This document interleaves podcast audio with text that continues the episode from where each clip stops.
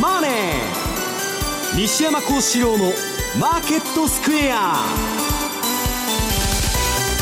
こんにちは西山幸四郎と。こんにちはマネースクエアジャパン津田隆光と。皆さんこんにちはアシスタントの大里清です。ここからの時間はザンマネー西山幸四郎のマーケットスクエアをお送りしていきます。さあ日銀の金融政策決定会合が終わりました。日経平均株価は反発です終値、ね、92円高、えー、1万6569円ということになりました。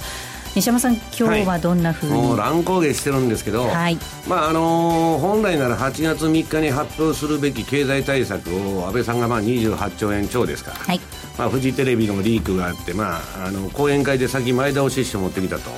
でこれはまあ日銀にプレッシャーをかけるためにやったんだと、えー、はい、で今日黒田さんが何するかと、はい、まあ、黒田さんはプレッシャーを受けてまあ何もしないわけにいかないと、まあ、これだけハードルが上がってる顔ですから、はい、でやったのは ETF のまあ買い増しと。いうことで、まあ、株の PKO ですね、はい、えー、国債の買い入れでも、えー、マイナス金利でもなく株だけを上げるための政策をやったと。もう恥も外部もないっていう感じですね、はい、だからまあそれで、えー、結局は株の PK をやるんだからっていうことで株は、まあ、そこそこまあ乱高下しながらもプラスできてたと。で為替はまあ円高102円台入ったんですけど、はい、まあそれもちょっと戻し気味というところですね、うん、はいえー、ドル円です。この時間が103円の50銭台から60銭台で推移しています。津田さん、まあ、ETF の買い増しのみということになりました、まあ、一瞬円高進む場面もあったんですが比較的落ち着いてますかね。そうですね、まあ、あの日銀の、まあ、今日の日銀のホームページは1時ぐらいまで本当に入りにくかったんですけど、えーえー、そのコメントの最後に、まあ、言うなれば9月、はい、次回会合にえー、その今の経済物価動向政策、えー、効果について総括的な検証を行うこととし、はい、その準備を執行部に指示したと、まあ、つまり次回お楽しみにというふうな感じでえー、先の何かやることあるんですか、まあ、玉手箱なのか 含みを持たせてるわけですよね。パンドラの箱なのか分かんないんですけど開けちゃうんですかね、まあ、9月ということで一応先延ばしということで、まあ、9月あ8月2日のあの経済政策を見ようということでちょっと一服というところでしょうかね、はい。えー、マーケットについてはこの後、えー、西山さんと津田さんにたっぷりと解説をしていただきたいと思います、えー、番組ではリスナーの皆さんからのコメント質問をお待ちしています投資についての質問など随時受け付けておりますので、えー、リスナーの皆さんぜひホームページのコメント欄からお寄せください。ザ・マネーはリスナーの皆さんの投資を応援していきます。それではこの後午後4時までお付き合いください。この番組はマネースクエアジャパンの提供でお送りします。あのロングセラーラジオソニー EX5M2 好評発売中。高級感あふれる大型ボディに大口径スピーカーを搭載。短波放送のほか AM、FM も受信可能です。乾電池 AC アダプター付きで税込1万8360円。送料が別途かかります。お申し込みは03-3595-4730ラジオ日経通販ショップサウンロード。またはネットショップサウンロードまで。日本を代表する宗教学者木野和義さんが説いた昭和の名講話集「消防現像」に学ぶ CD 版好評発売中。難解と言われた道元禅師の教えがわかりやすい木の節で今鮮やかによみがえります。お値段は税込1万6200円。送料が別途かかります。お求めは0335954730ラジオ日経通販ショップサウンロード。またはネットショップサウンロードまで。Today トゥデイズマーケットです。まずは今日のマーケットを振り返っていきたいと思います。大引けの日経平均株価、先ほどもお伝えしましたが、反発となりました。終値92円43銭高い、16,569円27銭となりました。トピックス15.74ポイントのプラスです。1322.74です。売買高概算で31億8874万株。売買代金ですが3兆2967億円となりました。値上がり銘柄数が1241に対しまして、値下がりが604、え変わらずは126銘柄となっています。業種別の騰落率確認しますと、今日は33の業種のうち上昇したのが25業種ありました。上げ幅大きかったのが銀行です。こちらは騰落率6.88%となっています。そして、証券、保険、と続いています。一方、下げたところで下げ幅大きかったのが不動産です。鉄鋼、そして卸売、精密なども難聴な動きとなっていました。え今日新高値を更新した銘柄が39銘柄ありました。一方、安値更新となった銘柄は21銘柄でした。え東証一部の売買高のランキング確認します。売買高のランキングトップがみずほです。2位が三菱 UFJ、3位に野村ホールディングス、以下シャープ新生銀行と続きました。売買代金のランキング。こちらはトップが任天堂となっています。2位にトヨタ、そして3位ソフトバンクグループ、4位が三菱 UFJ、以下三井住友となっています。日銀が今日まで開いていました金融政策の決定会合で、ETF の年間買い入れ額を増やすと同時に、マイナス金利は現状を維持すると決めました。先行きの株式受給の引き締まりが意識された上に、銀行の業績悪化懸念というのが後退したことで、買いが優勢となったようです。円相場の上昇が輸出関連株に売りを誘う一方、三菱 UFJ が8%近い急進、大きく上昇するなど、銀行株の上昇が全体を牽引したとみられます。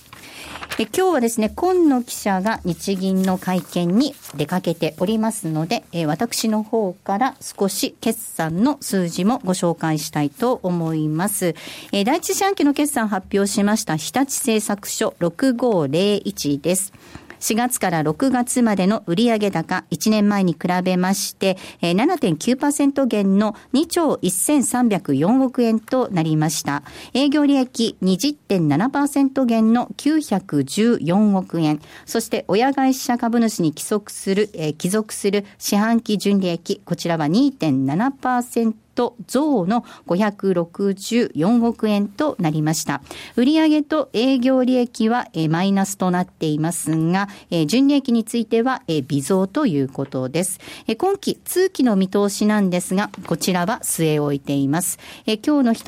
立の終値確認します。2%余りの上昇です。9.6円高の476.5円となりました。そして JR 東日本、こちらも確認していきます。コード番号9020です。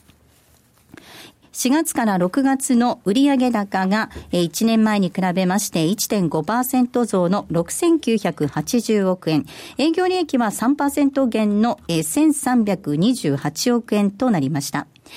え親会社株主に規則する、え四半期純利益、こちらについては微増0.9%増の799億円となっています。なお、今期の見通し、こちらについては据え置いています。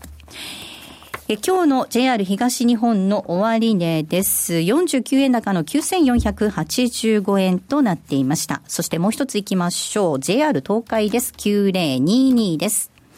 え JR 東海4月から6月第一四半期の決算発表しました。売上高1年前に比べまして2.1%増の420 4231億円です。営業利益5.4%増1662億円。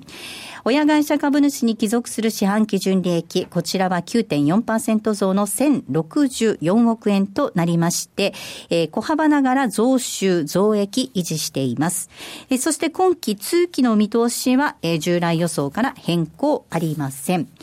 JR 東海9022の終値です。今日は410円高19,220円で終えています。そして、この時間の為替の動きも見ていきましょう。えドル円ですが、この時間103元の60銭台での動き、6668です。ユーロ円114元の7995です。ユーロドル1.108083あたりでの動きとなっています。えでは、マーケットのポイントについては、津田さんからです。はい、日銀のサイトになかなかつながらなかったという話もありましたね。ねまあ、1時前ぐらいにやっとですね、PDF を出せたというふうな感じなんですけど、はい、まあ今日は本当に一言で言うならば、えー、今日の日銀の決定は銀行に優しい決定ということで、はい、今日の株価の動き見ても分かる通りなんですけど、ね、メガバンク揃って上昇です。ですね。で、まあ、事前のコンセンサス日銀のですね、これが3つあって、1つは限定的な追加緩和。で、2つ目は思い切った。例えば、ヘリマネなのか、50年債なのか、永久債なのか、まあ、そういった追加緩和を言われてました。で、3番目が現状維持、つまりゼロ回答。この3つの中で、まあ、えー、1、つまり、まあ、えー、限りなく、まあ、ゼロに近いと言ってもいいと思うんですけど、はい、追加緩和ということで出ました。えー、マネタリーベースは年間80兆で変わらず、はい、で、マイナス金利はマイナス、えー、これマイナス0.1%を維持。うんで、ETF、これが3.3兆から6兆円に増額。これ面白いことに今日の日銀のコメントにですね、銀行の約3.3兆からほぼ倍増って書いてるんですね。そこ自ら書いてるという。はい、自慢してるんですね、きっとね。まあ、不思議だなと思って見てたんですけど。で、えー、まあこれは予想の、まあ、えー、例えば国債の増額が90なり100兆なり、えー、増えていくだろうと。あとは、えー、社債の改良年限の延長とか、地方債とか財政、えー、財党債改良。えー、マイナス金利もマイナス0.2とかいう予想もあったんですけど、そこまでいかなかったということですね。でえー、その中で、ただ今日、えー、6月の CPI 発表されたんですけど、はい、これがマイナス0.4%。うんで、これはですね、えー、まあ、バイアス、えー、情報バイアスを考慮するとマイナス1%ぐらいということですから、ある人にとっては今日の会合は空振りではないけれどもファールじゃないかと。まあ、本当にお茶を濁したような感じになってしまったと思うんですけど、まあ、この最後にですね、この、えー、今日のコメントの最後に、次回の会合、9月20日21日で、経済物価動向、政策効果など、総括的な検証を行う準備を指示、先ほども言いましたけど、まあ、そこでちょっとお楽しみ箱って言いますか、これを残したということで、ちょっと今、マーケットが、えー、止まってるということと、やっぱ今晩の GDP でしょうね、はい、これを見て、えー、まあいいだろうというところですから、えー、その辺で、えー、ちょっと様子を見てると。でちょうどあともう10分弱ですけど、えー、15時半から黒田総裁の会見があると、はい、えー、このあたり、どういうふうな会見内容になるのか、このあたりも注目ですね。はいえこの後、黒田総裁の会見、情報入り次第お伝えしていきたいと思いますが、西山さん、はい、まあ、ETF の買い増しのみということになりました。はい、次回の会合に対する含みも持たせてるわけですが。もう何もやることないですよ。もうやることないから、本来ですね、その国債の買い入れというのが、まあ、その日銀の追加緩和というスタイルでやってきたわけですけど、はい、もうそれも限界が見えて買う国債がないと。で、マイナス金利はやればやるほど、その悠長とかですね、地銀の経営危機につながると、このやっても逆効果だと。残ったのが株の PKO だけですね。だから安倍さんからまあプレッシャーが来たのかどうか知りませんけど、一応まあ、えー、っと、安倍さんの人気取りにまあ協力する形で、まあ、株の PKO だけやったと、まあ、苦し紛れのですね、で何もやらなかったら円高株安になっちゃうと、まあ、これだけヘリコプターの話まで出てるわけですから、はい、で私はもうあの海外のメディアがですね、こんなあのもう、あのこれまでやってきた国債の買い入れとか、えー、ETF にしてもマイナス金利にしてもね、もう限界がを迎えてるんだと、はい、やっても意味がないと、もう、さじ投げられてるんですね。で、その中で、それは、あの、物理的に ETF のその、買い入れを倍にするんですから、それは株は交換するでしょうけど、まあ、そんなことばっかりやってていいのかと。うん、もう ETF の大株主はもう全部日銀でですね、ねまあこれ、あの、もう資本主義の姿を成し取らんわけですよね。だまあその辺でもう限界が見えてると。で、じゃあ市場がね、もう、あの、大胆に円安なんていくとしたら、これは悪い円安なんですけど、はい、ヘリコプターとかですね、新しいその永久国債出すとか、うん、そういう材料でないと、もうサプライズにならないんですよね。はい、だけどマーケットやれやれやれやれってそういうふうになっていくんですけど、それは日銀とか財務省がですね、ヘリコプターマネーやりますなんて言ったら、もう増税は諦めたと。財政再建はあき諦めたという万歳宣言になっちゃいますから、さあ口が裂けても言えないわけですよ。はいえー、だからまあ非常に難しいところに、えー、追い込まれてると。うん、ただ、あの、この番組でずっと紹介してきたアデア・ターナーですね。はい彼はもう5年以内に日本がヘリコプターマネーですね、これに追い込まれると。もうそれはまああの、えー、必ずそうなるだろうというふうにまあ予言はしてるわけですけど、はい、まあもう目新しいことはなくて、PKO でですね、まあ延命を図ったと。相場のですね、いうことなんですけど、ただ時期がちょっと8月っていうのは、あの、円高株安の循環の月ですから、まあちょっとそのどのぐらい効くかはですね、ちょっとハテナマークということですね。はい。まあ本当に苦肉の策だったわけですよね。いや、まあ、自業自得ですよね。サプライズつって言って、サプライズをもう与えられなくなってるのに、なんかしなきゃいけないと、うん、だからそういうことをやってるとね、市場コントロールしようなんていうのは、ものすごく不損な考え方で、はい、マーケットは行きたいところに行くんですよ、結局。はい、だからそれを官僚的発想とか、まあ、自分がでかい球持ってるからコントロールできると。いうのはですね、まあ、あの、この番組でいつでも言ってますけど、いかなる株価操作とか価格操作も長期的には必ず失敗するわけですから。うんまあ、ちょっと苦しいところに入っちゃったということですね、うん、津田さん、やっぱり今、西山さんから自業自得ってお話もありましたけれども、マーケット、抑え込もうと思ったって、なかなかできないよっていうことなんですかね、まあ、そうですね。あの、チャートだけ言うとですね、はい、あのまあ、下髭の6月24日のブレグジットの時まあ、翌日の6月24日ですか、その下髭と、えー、前回の高値結んだ61.8%ぐらいっていうのが戻ってきたところで、まあ、よくはドルよく言われたドル円の、えー、一目均衡表の先行スパンとか、あとは90日移動平均線。このあたりでずっと抑えられてたというのがあって、なかなか上に行きづらいなというチャートだったので、はい、まあ、どっちかというと、根拠なき楽観論みたいな感じで、ずっと来てたと思う、うん、ヘリコプターなり、50年歳なりということで、まあ、そういうのはちょっと疑ってかからないといけないというところで、ただ今回の決定でいうと、一応、お茶碗濁して、なんとか形は整えたということなので、一気に100円割れっていうこともないかなと。しばらくだらだらと続くという、まあ、8月は円高株安というふうに考えたほうがいいと思いますね。はい。円高株安、8月はということです。今日ちょっと私、ドル円の動きなんか見てて、まあ、一時102円台までは行ってますけど、はい、あの、あんまり大きく反応しなかったなと、まあ、あのアメリカの GDP もありますよっていう話もありますけど、うん、あの今の時期、この前ですね、一回、まあ、あの100円割れまでやって、で、107円まで戻したためにですね、はい、まあ、あの、みんなが言っとるのはもう102円レベルだろうと、ええ、下は。え、で、まあ、そこからちょっとはみ出すと100円はあるかもわからないけど、本格的に円円高が走るのはですね、9月以降と投機筋はみんな見てるんです。ほうほうほう9月、10月で何らかの危機か、えー、株安が起こってですね、その時に走ると、うん、今、世界中、まあ、どちらかといったら株高じゃないですか、そうですね。こんな時に、そんな円だけがですね95円とか、そういうことにはならないと、うん、だからまあ、予定調和といったら予定調和みたいな感じなんですけど、うん、まあ、津田さんが言うとおり、だらだらとした相場なんですね、まあ、トレンドというか、方向性はない中で、まあ、なんとなく、えー、まあ、8月っていうのは北半球の、えー、トレーダーほとんど夏休みに入りますんで、はい、えー、もう投資の世界で参加者がですね、マーケット参加者が減ってくるんで、えー、いつでもちょっと変な動きはするんですけど、流動性不足になって。まあ、それでちょっとどちらかというとリスクオフの月なんですけど、まあ、本番じゃないと。円高の。円高の本番はですね、まあ、9月以降ということですね。リスクオフの津田さん、前哨戦みたいな感じに夏はなっていく。ですかね。まあ、8月はよく歴史的な事件が多いとかいうことで、去年も言ったと思うんですけど、例えば、あの、えー、ウォーターゲート事件がもと、まあ古くはですよ、ウォーターゲート事件があったり、イラクがクウェートに突如侵攻したりとか、メキシコ債務危機とか、ロシア財政危機とか、あとは近いところではパリバショックとか、去年のチャイナショック。8月ですね。8月はやっぱりこう、ね、そうですね。まあ、去年はチャイナショック。そうですね。8.24のフラッシュクラッシュとか、まあ8月はちょっと暑くてイライラするというのもあると思うんですけど、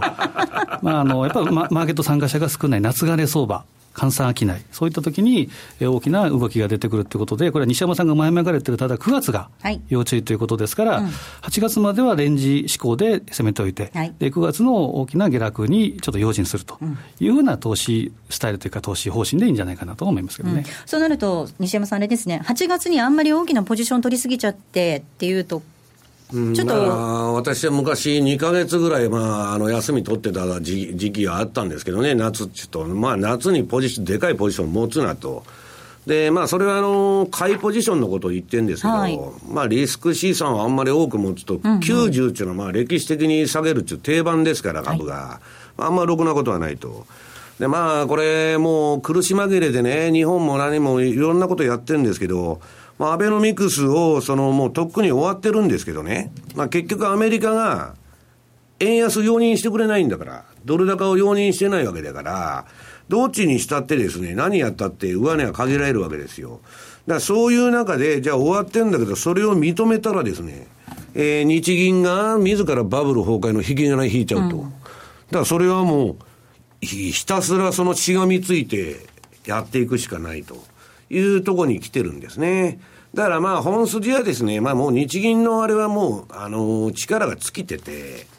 で、まあ、そう、そうは言いながらですね、この借金だらけの中でまた30兆も金ばらまいてるわけですから、はいえ。ー、もう本当に財政再建とかする気があるのかと、はい、いう話になってくるわけですけど、まあ、それはもう行くとこまで行くと。うん、で、本筋はですね、やっぱりアメリカの利上げの方、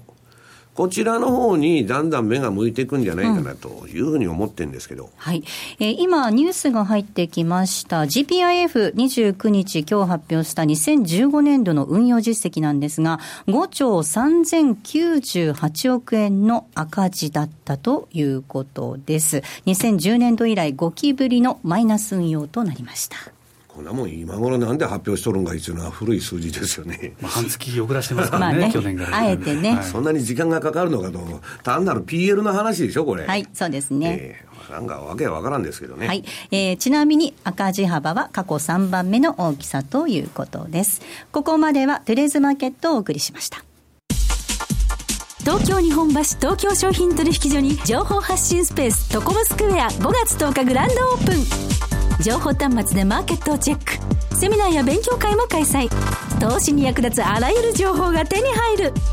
地下鉄人形町駅徒歩5分。詳しくはトコムスクエアのホームページで。競馬中継が聞けるラジオ日経のテレドームサービス。東日本の第一放送は0180-99-3841、99-3841。西日本の第二放送は0180-99-3842、99-3842。情報量無料、通話料だけでお聞きいただけます。浜田節子です。鎌田新一です。投資という冒険をもっと素敵にするために、マーケットのプロを招いてお送りする、ゴーゴージャングルマーケットは、毎週金曜午後4時から。お聞き逃しなく。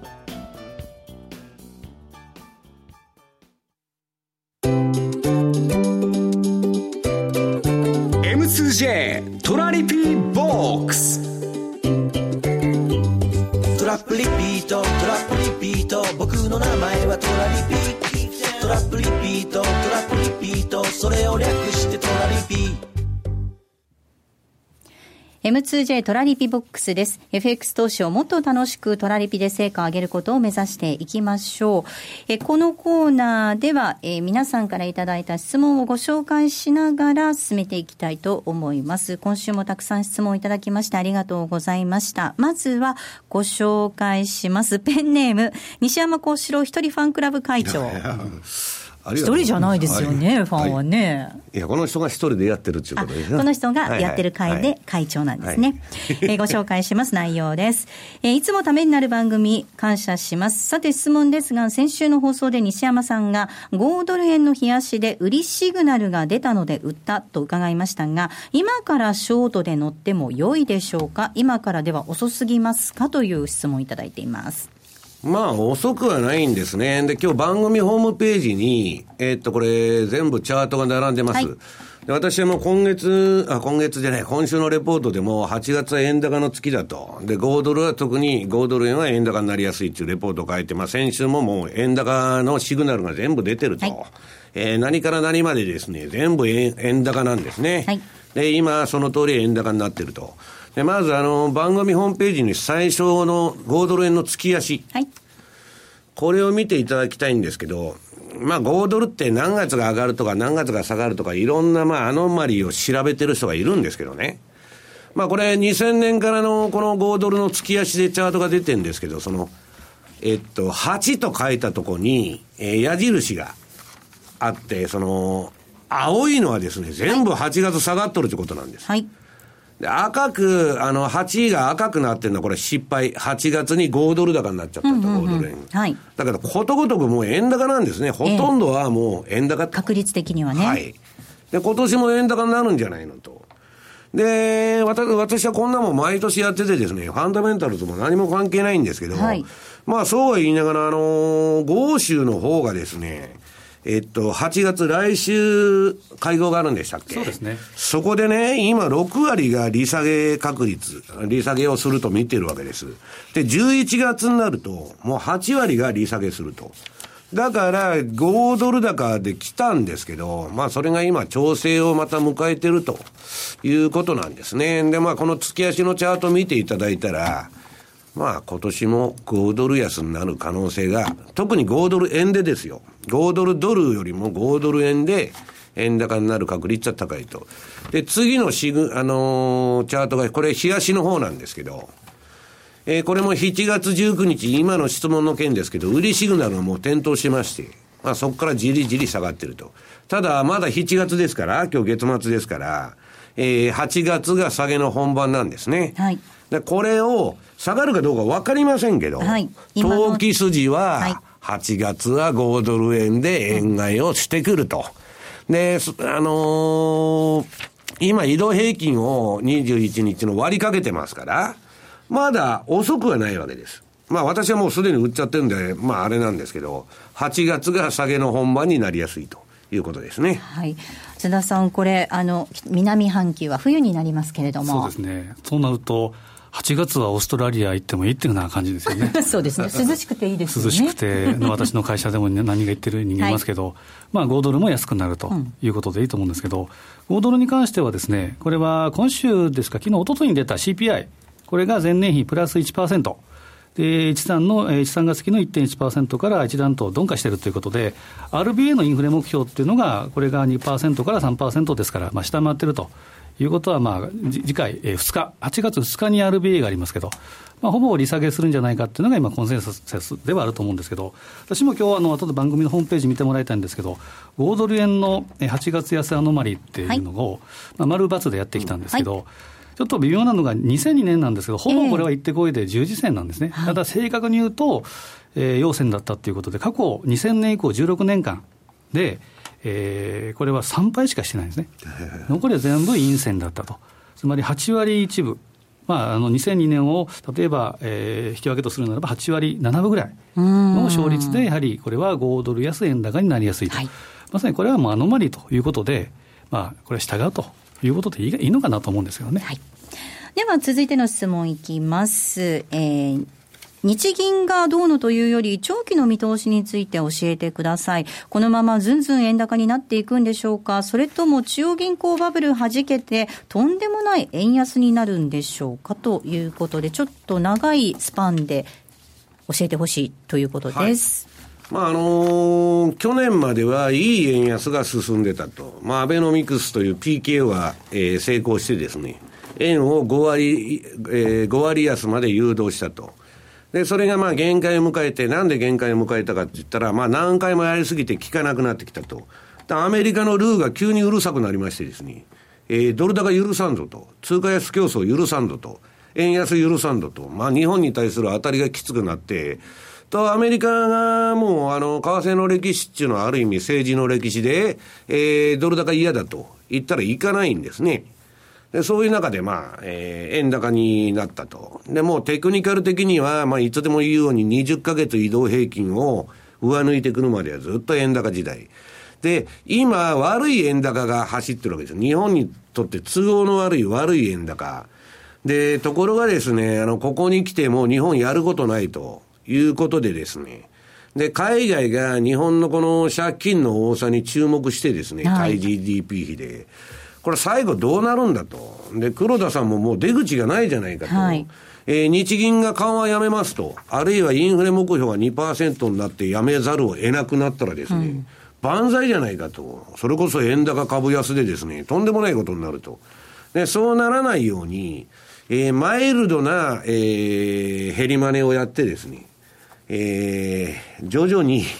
えー、市場から、じゃあ他国に迷惑はかけないで、えー、お宅で、まあ、借金の始末をしてくださいと。いうような議論にまでもなってきとるわけです。かなかなり過激路線に。うん、で、それはですね、そのさっきほど言ったアディア・ターナーとかは、5年以内にそういう事態に追い込まれると。で、もう減りまねってずっとやっとるんです。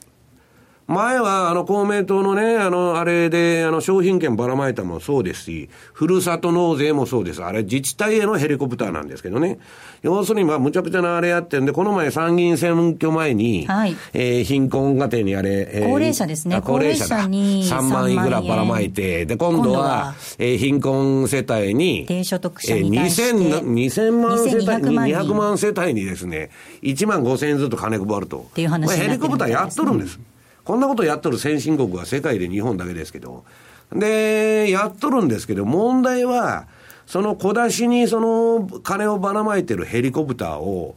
最後は中央銀行がやるんじゃないかって話になってるんです。えーえーはい、で、そうなれば、もう悪い円安になって、うん、それはまあ某大手証券がですね、えー、195円になると、ドル円が。1年間で。えー、予測してるぐらいですから、えー、いつ悪い円安が走るかということになるんですけど、問題はですね、財務省も日銀もさっき言ったように、口が裂けても減り金やりますなんて言わないわけです。それはもう日本財政再建とか借金返すのは諦めましたっていう宣言になっちゃうんで、口が裂けても言えない。ただ事実上の減り金の一本になるのがね、今度さっき津田さんが秋の対策何やってくるかと。これ今度の、まあ、あの、景気対策30兆ほど金ばらまくんですけど、いずれにせよ借金なんですよ。はい、で、そのうち、財投債っていうのが6兆円。うん、財投債で、えー、ファイナンスすると。で、財投債っていうのは皆さん国債と違って、財政投融資っていうのはね、回収できるんだと。金出しても。例えばリニアで、リニア作ると。新幹線のリニアの。と、リニアの儲けで返していけるんだということで、財投債ということになってるんです。で、それをね、まあ国債も買う国債ないから、財投債も日銀が引き受けるんじゃないかと今噂されてるんですよ。で、今回は出てこなかったんだけど、秋にそれやる可能性があるんです。うん、それが事実上のヘリマネーのなし崩し的にね、ヘリマネに進む第一歩と言われてるんです。はい。で、そういうのが出てきたら予想より早く、今円高循環に入ってんですけど、普通はね、円安3年、円高3年って言われてる循環なんですけど、いつの間にか悪い円安になっちゃう可能性は十分あるということなんですね。だから今はまだ悪い円高の時代なんですけど、これが悪い円安に変わるのがいつかと。だからそれは今言われてるんだね。永久国債出すだとか、まあそのヘリマネ的なものが出てきたら、そういう感じになる可能性は十分あると思ってます。関連してこんな質問もいただいてるんですが、政府の経済対策も真水部分が少なく、衣だけが立派のエビ天みたいな感じですね。なんかまずいエビ天みたいですね、衣ばっかりだっていうね。ただ今回のヘリコプターマネー騒動で、いざとなれば何でもやるぞという方法を見せたことで、急落した時の逆張りが結構有効になるのではないかと思うんですが、西山さんどうでしょうか？という質問です。ヘリマネをやったらもうむちゃくちゃになるんですね。で、トランプも一時期ヘリマネやるっつって、アメリカでドルすりまくってね、臨転機回して、それで全部国債買えばいいんだと。そんなもんね、日本は大量の米債持ってんだけど、そんな米債価値があるのかっていう話で大変なことになっちゃうんだけど、そんなことでですね、物事を解決してったら、それはもうまともに借金を返す気はないと。で、増税する気もないと。全部インフレで片付けますと。インフレになると誰が損すると思いますか？皆さん。国民ですよ。そうですね。え円が紙くずになるわけですから、購買力がなくなると通貨の。いう事態を想定しなきゃいけないんですけど、まあまだ私はちょっとその時期には早いかなと。まだ今は悪い円高が走っとるという認識で今のところは見てんですけどね。で、それのシグナルは大きくはですよ、さっき言ったような20ヶ月移動平均をえドル円が月足でですね、超えてきたとき、えー、にならないと、まあ、あの、皆さん大手証券が200円まで行くって言っとるわけですから、そんな焦らなくてもですね、あの、そんな悪い円安になっちゃったら止まりませんから、まあ、あの、まだそういう時期時間帯ではないというふうに見てるんですけど。え黒田総裁のコメントいくつか入ってきています。ご紹介します。2%の物価目標の達成について、17年度中になるが不確実性は大きい。そして ETF の買い入れ枠の拡大について、前向きな経済活動をサポートする。次回会合での検証ということなんですが、不確実性の高まり踏まえたものというお話です。金融緩和策については、限界とは考えていない。え買い入れの限界を否定しておりまして、国債の3分の2は市場にある、なんていうこともおっしゃってるみたいですね。全部買うんでしょう、だから。全部買う 買い占める。だから、私が言ってるように、インフレにならない限りは、黒田さんは万策尽きるっていうことはないわけです。追加緩和っていうのは、インフレになったら、中央銀行は緩和なんて、それは FRB でも ECB でもできませんけど、まあ世界的なグローバルデフレですから、えー、今インフレにならないんで何でもできるとまだ。うんだから、黒田さんはもうあと1年8ヶ月すると辞めちゃいますんで、出口なんか考えてないわけですから。まあ、別にやるとこまでやるって言っとるだけなんですね。で、先ほど言ったように、はい、アベノミクスにしがみつくしかもうないわけですから、うん、それ否定したら市場暴落しちゃいますから、まあそういうことを言い続けないとしょうがなくなってると。ということです。麻生大臣のコメントも入ってきました。物価安定の目標を達成するために必要な措置として決定されたものと認識しており、政府としても歓迎したいと表明しました。その上で、デフレ脱却と経済成長の実現に向けて、日銀とも、日銀とも密接に、緊密に連携しつつ、金融政策、財政政策、構造改革を総動員し、そう、一体となって取り組んでいくということで、政府の対応を説明したということです。えそしてここでセミナーのご案内です。9月3日、札幌セミナーがあるようです。えー、来週から、えー、集客ご案内をスタートさせていただきます。9月3日、えー、札幌でのセミナーが開催される予定です。西山さん、行かれるんです、ね、行きますよ。はい、はい、ということですね。津田さん、ありますかね？はい。はい、まだあの、ホームページはですね、はい、えー、来週以降、えー、M2J のホームページでもアップすると思うので、そちらの方を確認いただければと思いますね。はい。えー、来週からになりますので、ぜひそちらをご確認いただければと思います。ここまでは M2J トラリピボックスをお送りしました。毎日書道会常任顧問、書家関口俊宝さんの教養としての書道では、ただいま受講生を募集中。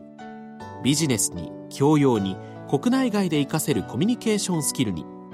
改めて字を学び墨と筆で書くことを通して書をあなたの自己表現の手段にしていきませんか？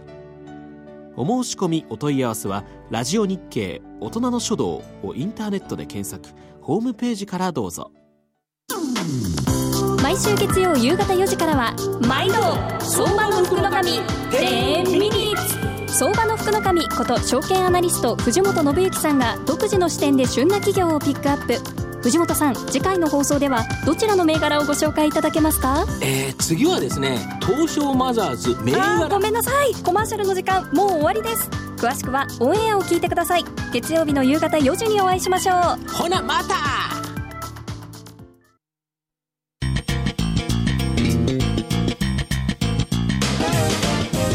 西山幸四郎のマーケットスクエア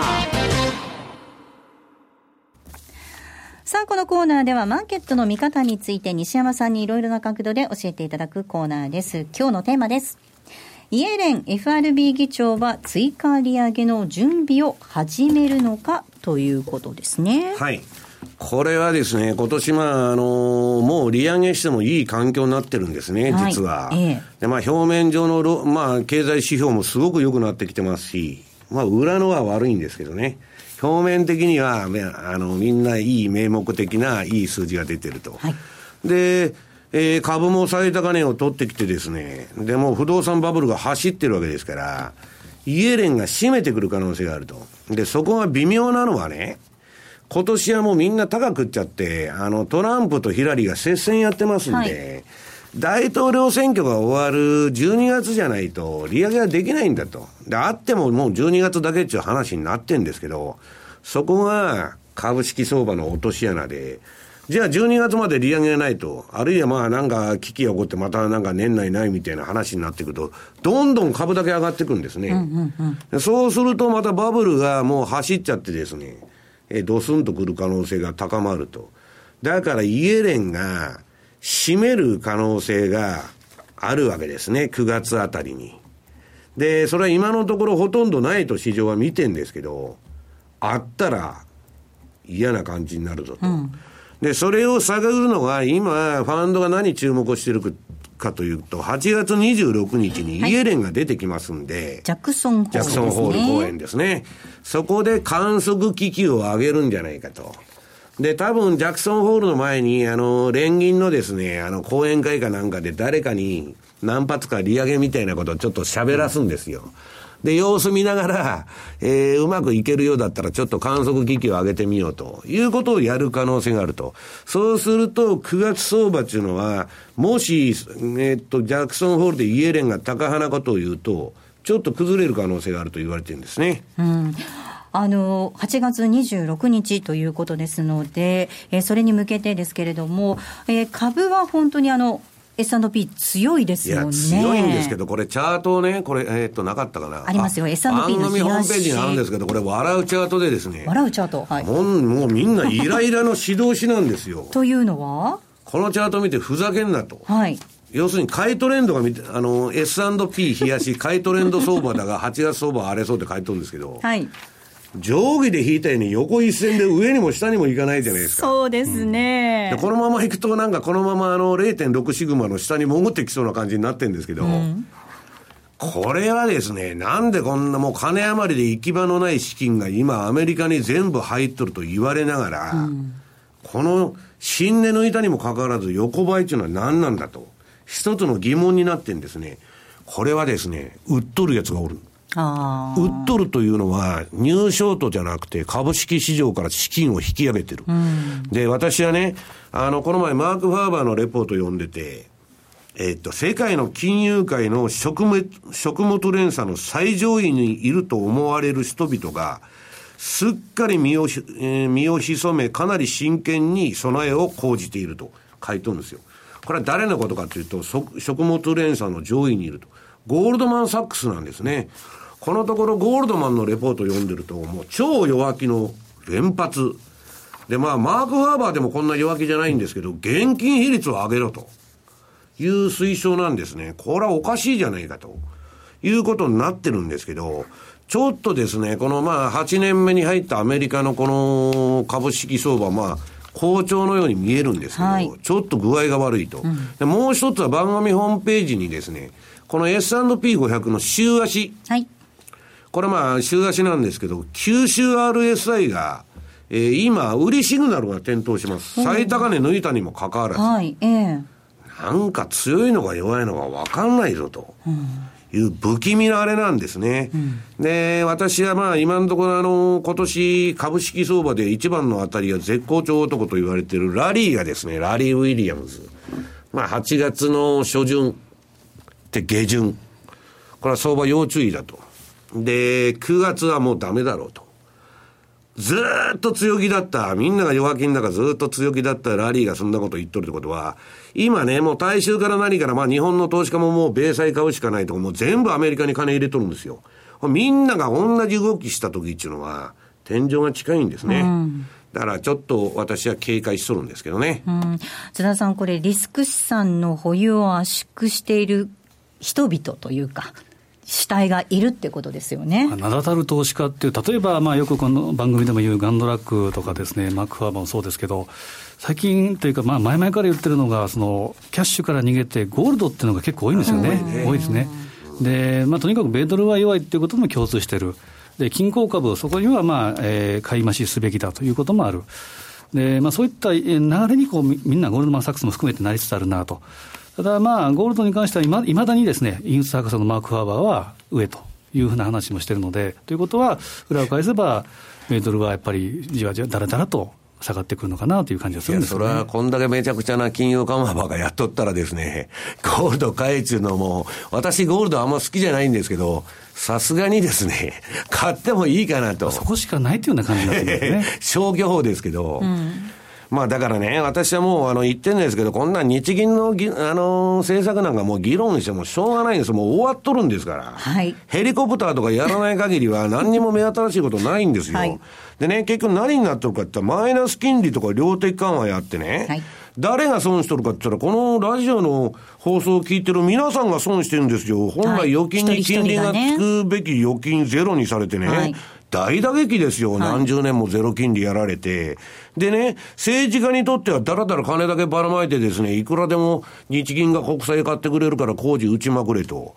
いうことでですね、構造改革も何にもぶっ飛んじゃって、財政再建も。ね、まあ、とにかく金ばらまいて工事さえやっとったらいいんだと。まあ、箱物の土建国家の再来みたいになっとるわけですね。で、これやってなんか意味があるのかと。90年から延々やってますけど、先進国でですね、皆さん、いまだに景気対策なんてやっとるの日本だけですよ。アメリカはね、今度、トランプは、えー、当選したらトランプウォール。あの、メキシコとの国境に、まあ、作って大公共事業をやると。ヒラリーはニューニューディール政策をやると。だけどね、そんなもんアメリカ何十年ぶりの公共事業ですよ。ね。アメリカの公共事業っていうのは州がやるから、公共事業すると税金が上がるから絶対に無駄な工事って出ないようになってるんですよ。だから、日本ってね、ほら、むちゃくちゃなことをやってると。で、それによってね、結局何にも構造改革が起こらないで、で、結局、貯蓄家がバカを見て、で、投資家は変なバブルになって、なんとか危機で損ばっかりしてると、うん、で、悪い企業は生き残って、良い企業は怖くて投資ができないと。でね、結局は無能な政府と厄介な官僚社会がもたらす経済問題によって、たくさんの投機的な機会が生まれてると。今ね、円高になったり、円安になったり。で、それは今後も生まれると、これはファーバーが言っとるんですけど、だけどね、結局はもう官僚国家みたいになっちゃって、はいはい、まあ、オスカー・ワイルドですね、これが言ったら、まあ、この人はアナーキストですけど、あのー、官僚社会が拡大する官僚社会の必要性を満たすために、ひたすらそういう政策が行われてるだけだと。自己増殖するために、ええ、意味はないんですね。だから、この国でいい生活しようと思ったら官僚になりましょう。と いうことは投資するよりもいい道なんですね。はい。どうですか津田さん？どうですかと振られてもですね。大雑把な振り方しちゃった。大雑把な振り方ではあるんですけど。まあ、あの、今の状況は、あの、やはり、ちょっと閉塞感が漂うというかですね、はい。えー、まあ今日の本当に日銀の会合を見ても、先ほどおっしゃった通り、も終わったことであるんですけど、もう9月にぶん投げたということですから、とにかくこれがもうぶん投げぶん投げでですね、おそらくちょっと、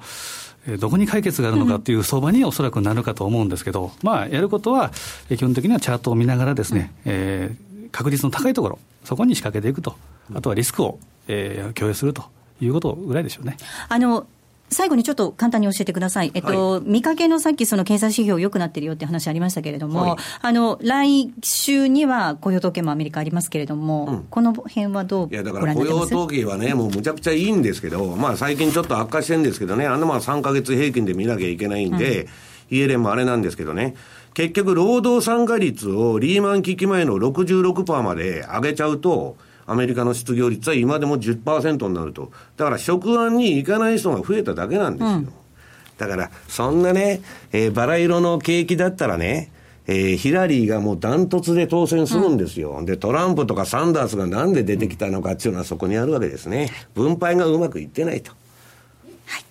ここまでは西山幸四郎の FX マーケットスクエアでした。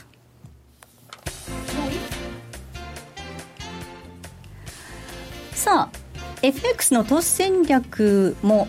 はい。さあお送りしてまいりました。ザ・ンマネー。西山幸四郎の FX マーケットスクエア。投資戦略簡単にお願いできますか？ごめんなさい。まああのちょっと長く見るとやっぱ8月は円高ということに、はい、頭を入れてですね、ええ、で5ドル円もう去年も言ってましたけど8月末に買って12月末に売るっていう方法も実は5ドル円ニュージーランドドル円っていうのをですね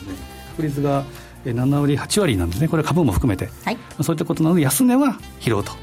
いう感じでいいかなと思いますけどね8月は。えー、5ドルそしてニュージーランドこの辺りはどうですか？ニュージーランドの8月安アノマリが実はこれは、まあ、5ドルほどじゃないんですけど7割弱ぐらいなんですね、うん、ただ、えー、まあ先ほど8月末買いの12月末売りっていうのはこれは勝率はですね8割なんですね。この過去10年で、はい、ですからまあ、えー、株もそうなんです。株も8月が安い。で後半にかけて強くなる。ということですから、まあ、相関性にかけてということでクロス円安いけれどもチャンスは年末にかけてあるというふうに考えてもいいんじゃないかなと思いますね。ここまでは M2JFX 投資戦略お届けしました。お送りしてまいりましたザンマネー西山幸四郎のマーケットスクエア。ではそろそろお別れのお時間です。今日ここまでのお相手は西山幸四郎とマネースクエアジャパン津田隆美と大里清でした。さようなら。この番組はマネースクエアジャパンの提供でお送りしました。